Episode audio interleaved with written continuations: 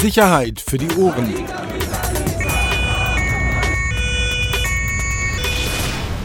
Der Podcast aus Berlin. Dann herzlich willkommen bei Sicherheit für die Ohren. Heute mit einer schnellen Spezialausgabe, weil es gestern einen Zwischenfall gab, der relativ ungewöhnlich war. Oder Till? Ja, ich war mit dem Kollegen. Moment, so schnell oh. geht's nicht. So schnell geht's nicht. Also, wir reden über die YouTuber-Randale gestern Abend auf dem Alexanderplatz. Ähm, mein Kollege Till Biermann, der bei mir mit in der Redaktion arbeitet, ein ganz lieber Kollege, Chefreporter bei uns. Du warst zufällig gestern auch auf dem Alex, ne? Ist das richtig? Das ist richtig. Ich war mit einem Fotografenkollegen dort, weil wir eine Alexanderplatz-Reportage machen wollten, weil vor einigen Tagen dort ein Mann in der Nähe erstochen worden war. Und deshalb waren wir da, um mal zu gucken, was da so passiert. Und dann gegen 17 Uhr wunderten wir uns, weil dort ein riesiger Pulk auf einmal auftrat von ungefähr 400, 500 Menschen, die meisten im Alter von circa 15, 16 Jahren. Viele junge äh, Männer oder Jugendliche, aber auch äh, Mädchen.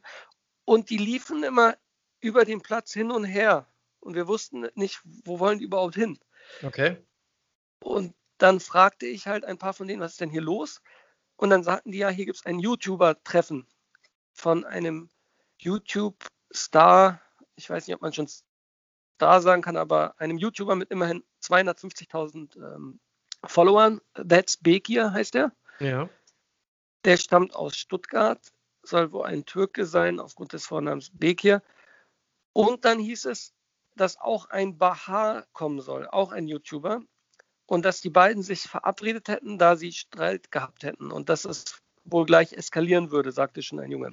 Okay, kurze Frage. Ähm, als Sie sich da alle versammelt haben, war da ja. Polizei schon in der Nähe? Also für alle, die, die es nicht wissen, seit geraumer Zeit gibt es ja auf dem Alexanderplatz eine Wache. Das ist so ein Kasten, den hat man da nachträglich hingestellt, weil der Alexanderplatz ja ähm, doch recht auffällig ist, was Kriminalität angeht, weil da viele Menschen an einem Tag so zusammenkommen, ist so ein Riesenplatz in Berlin, Umsteigebahnhof und so weiter. Ähm, seitdem gibt es da eine Polizeiwache. Waren da schon Polizisten da, als sich diese 400 Leute ähm, versammelt hatten oder kamen die dann erst später dazu? Da waren schon ein paar da, weil, wie du gesagt hast, ja zurzeit immer welche da sind. Da kamen dann schon mal ein paar aus dem Container raus. Ähm, ist schon so ein fester Container, aber sieht ein bisschen aus wie ein großer Container, diese Wache. Ähm, und standen am Rand. Aber das war niemals genug, um, um so eine Menge irgendwie in Schach zu halten. Und außerdem war ja auch nichts passiert. Die hatten ja noch nichts Schlimmes gemacht. Die sind einfach nur wie so ein Fischschwarm über diesen Platz hin und her ähm, gelaufen, weil es, glaube ich, immer hieß, da hinten ist er jetzt oder da hinten ist er jetzt. Also die bewegten sich immer. Und einige gingen auch davon aus, dass der Kontrahent Baha al-Amud wohl nicht kommen würde und so weiter. Aber dann offenbar kam er äh, doch. Und dann auf einmal, da hatte sich diese Menge etwas beruhigt, war an einem äh, Ort stehen geblieben, neben dem großen Brunnen dort. Auf einmal eskalierte das. Also ähm, da ging eine Massenschlägerei los und dann ist auch die Polizei, die da mittlerweile vielleicht schon, ich sag mal, mit vielleicht vor Ort war, unter anderem auch Zivilpolizisten, ist dann da rein und hat das aufgelöst. Okay, G ganz kurz nochmal. Der eine kam aus Berlin und der andere aus Stuttgart, wenn genau. ich richtig informiert bin. Ne? Und der eine, ähm, da gab es wohl schon vorher Beef im Netz, genau. ne? sowohl auf Instagram als auch bei YouTube. Ähm, weiß man, worum es geht bei diesem Beef? Also wie mir die Jungs also meistens der Jugendliche dort vor Ort erklärten und wie ich dann später auch bei Instagram Stories sehen konnte, kommt äh, Bekir halt aus Stuttgart und hatte sich schon zuvor auf, in, in Instagram Stories und auch in einem direkten Chat, also es war so ein direkter Videochat zwischen den beiden, zwischen Bekir und Al-Amud, ähm, hatten die sich schon gekappelt und hatten sich wohl auch beschimpft. Aber worum ging's? Also, also was ist das, was der Kern das des Ganzen? das habe ich ehrlich gesagt auch nicht so ganz verstanden. ähm, es war nur eindeutig, dass Bekir, der 250.000 Follower hat, zu Al-Amud, der glaube ich 14.000 hat, 13.000, 14.000. Ist das der Berliner, ganz kurz? Genau. Der letzte? Okay. Baha Al-Amud ist ein Berliner. Äh, immer sagt, ja, du willst doch nur durch mich hier Klicks generieren. Und es wurde dann aber auch heftiger. Also ich habe dann gesehen, wie diese Gruppe, und das waren Anhänger von, wie ich später erfuhr, von äh, Alamut, wie die dann äh, das Wort H. Punkt, Punkt, Punkt, Sohn ganz okay. laut ins äh, Handy skandierten und das galt auf jeden Fall dem anderen.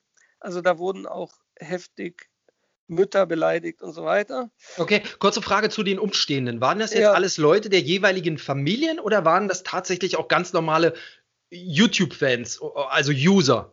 Also fast alle, mit denen ich gesprochen habe, sagten, dass sie zu dem Team von äh, Al-Amud gehören, Baha Al-Amud, und sie sagten, der würde einer großen Familie angehören in Berlin und sie seien auch irgendwie mit ihm verwandt. Also da waren viele Verwandte von dem auch, die sich dann auch persönlich beleidigt fühlten durch die Beleidigungen von Bekir. Okay. Und, und irgendwann e-, eskalierte das und äh, also laut Polizeibericht haben dann 50 Leute aufeinander eingeprügelt. Ein bisschen was hat man ja im Internet gesehen, gibt ja schon ein paar Videos, die da kursieren. Das sah ja schon ganz wüst aus. Wo warst du zu dieser Zeit? Ich stand genau am Rand dieses Pulks hab dann besser ist. Ja, habe dann nur gesehen, wie das dann halt auseinandergesprengt wurde, weil die Polizei ist dann auch rein, auch mit hat Pfefferspray eingesetzt, hat auch zunächst eine Person am Boden fixiert und mitgenommen. Und dann ähm, fing die halt an, nach und nach den ganzen Platz zu räumen. Und was mir da auch auffiel, dass äh, die, die Jugendlichen, junge Männer dann auch die waren wahrscheinlich schon über 18, die waren ziemlich renitent, also sie wollten sich von den Polizisten nicht so richtig was sagen lassen. Und einer äh, blaffte dann auch einen Beamten an und sagte, guck mal, ich habe zwei Handys, ich habe eine Prada-Hose, ich habe 190 Euro Schuhe und alles nur mit Drogenverkaufen verdient. Also die machten sich da auch einen uh. Spaß draus, den, äh, den Beamten so ein bisschen die Stirn zu zeigen. Aber ähm. die schafften das dann schon, den, äh, den Platz zu klären. Und ich weiß, aber was genau im Zentrum dieses Pulks passierte, weil mir dann ein Jugendlicher ein, Hand, ein Handyvideo schickte, mhm. das genau im Zentrum aufgenommen wurde und was genau die Situation zeigt vor der Eskalation. Also gab es irgendwie äh, eine Backpfeife für irgendjemanden? Ja, Richtig? also der Al-Amud stand vor dem Weg hier, hat ihm gesagt, wortwörtlich weiß ich das gerade nicht, aber ungefähr so, wir haben es auch geschrieben, äh, pass mal auf, du hast die Familie beleidigt, bei Familie hört der Spaß auf. Und dann hat er ihm eine harte Backpfeife gezogen. Dann ist der nach hinten geflogen und dann haben plötzlich alle aufeinander eingeprügelt. Man sieht auch in einem YouTube-Video, wie einer so eine ziemlich lange Schlagkombination ausführt. Ja, das habe ich gesehen, rechts stehen. Ja, ne? Der, hm. Genau. Sag mal, hast du was von, von Reizgas mitbekommen? Die Polizei schreibt in ihrem Polizeibericht, ähm, der heute rauskam, auch, dass irgendwie Reizgas eingesetzt wurde. Ja, also nicht ja. nur von den Beamten, Beamte mit Pfefferspray, sondern ah. dass auch unter den Teilnehmern irgendwie Spray eingesetzt wurde. Hast du da was mitbekommen? Das kann sehr gut sein, das habe ich nicht gesehen. Okay. Ich hatte nur die Beamten gesehen. Auf jeden Fall, ja, war das schon eine interessante Nummer insofern, als dass da plötzlich so eine große Menge außer Rand und Band war. Und ich muss sagen, ich finde, die Polizei hat das dann ziemlich gut in den Griff gekriegt. Ohne die sind dazwischen ne, mit Teleskopschlagstöcken, ähm, Pfefferspray. Genau. Eine Beamte wurde verletzt und dann ähm, erklär doch nochmal schnell, was passierte danach. Also nach, das, das ebbte dann auch wieder ab. Die Polizei ging dazwischen und dann, wie haben sich die Leute verteilt? Wurde es dann schlagartig ruhig? Haben die sich in alle Ecken verkrümelt? Wie ging das da weiter auf dem Alexanderplatz? Ja, das dauerte schon. Also die haben das dann nach und nach den, den Platz geklärt und die Leute waren, viele waren wie gesagt auch ziemlich renitent. Ähm, aber ich sag mal so, wahrscheinlich nach einer Stunde gingen die dann irgendwann auch nach Hause. Okay, was heute? 500. Die, die 400. 400, 500. Ja, 400, also ich hatte auf 500 geschätzt, die Polizei 400, sagen wir Genau. Ja. Eine, eine Nachricht, ähm, ich nehme an, von der hast du dann nichts mehr mitbekommen. Ähm, die lautete auch von der Berliner Polizei, dass sie etwa dann noch eine 20-köpfige Gruppe festgestellt haben, die auf den Bahnsteig vom U-Bahnhof U8 gegangen ist, dort ins Gleisbett äh, und dann haben die sich mit Schottersteinen beworfen. Und so ah. richtig, ja, das steht heute in der Polizeimeldung, so richtig fertig waren sie mit der gesamten Maßnahme erst um 21.30 Uhr. Das heißt, oh, ja. das heißt, es hat schon eine Weile gedauert. Wann, wann ging das los bei dir auf dem Alex? Wann ja. hast du das erste Mal diese Massen wahrgenommen? Naja, kurz vor fünf, also ich sag mal so zehn vor fünf würde ich schätzen, Viertel vor fünf, weil um okay. fünf hatte der Beki ein Fan-Treffen angekündigt und der Al-Amud hatte ihn im Vorfeld schon davor gewarnt, überhaupt zu kommen. Okay. Auf Instagram. Und dann sind halt auch viele gekommen in der Hoffnung, dass da jetzt irgendwas passieren würde. Ne? Hm. Sensationsgeil naja, hat man ja gesehen. natürlich. Ja. Hey, komm, und warst du auch. Du bist ja auch stehen geblieben, mein Freund. Natürlich. Also ich wollte nicht, dass da was Schönes passiert, aber man will natürlich wissen. Was ähm, da? Ja, menschliche Neugier. Auf jeden Fall, was du gerade erzählt hast mit, der, mit dem U-Bahnhof. Ich erinnere mich, dass auf einmal die Beamten alle Ansagen ins Ohr kriegten und dann zum U-Bahnhof gerannt sind. Das ah, okay. wird dieser Zeitpunkt gewesen sein. Okay, also insgesamt ähm, schreibt die Berliner Polizei 13 Strafermittlungsverfahren, unter anderem wegen gefährlicher Körperverletzung und schwerem Landesfriedensbruch eingeleitet, neun Beteiligte festgenommen und zwei Beamte sind verletzt worden. Das ist sozusagen der Endstand. Neu ist auch, äh, die Polizei ist da ganz zielgruppenorientiert. Sie haben vor wenigen Minuten auch auf YouTube ein ein Video hochgeladen, wo sie dann extra nochmal darauf hinweisen, liebe Leute, bei allem Verständnis für digitale Beefs, Battles und Disses, vergesst nicht, dass das auch alles Folgen im realen Leben haben kann. Offensichtlich wurde nämlich auch dieses Fan-Treffen, Treffen sage ich schon, dieses Fan-Treffen nicht äh, richtig angemeldet äh, und selbst das kann schon dann richtig teuer werden, sagt die Berliner Polizei. Verstehe. Also es gab noch eine interessante Figur in dem Ganzen. Okay, erzähl mir. Ein gewisser Ashraf, der ist auch bei Instagram und der, das kann ich aber nicht 100% äh, bestätigen, laut einigen, die dort waren, soll der Großfamilie Remo angehören.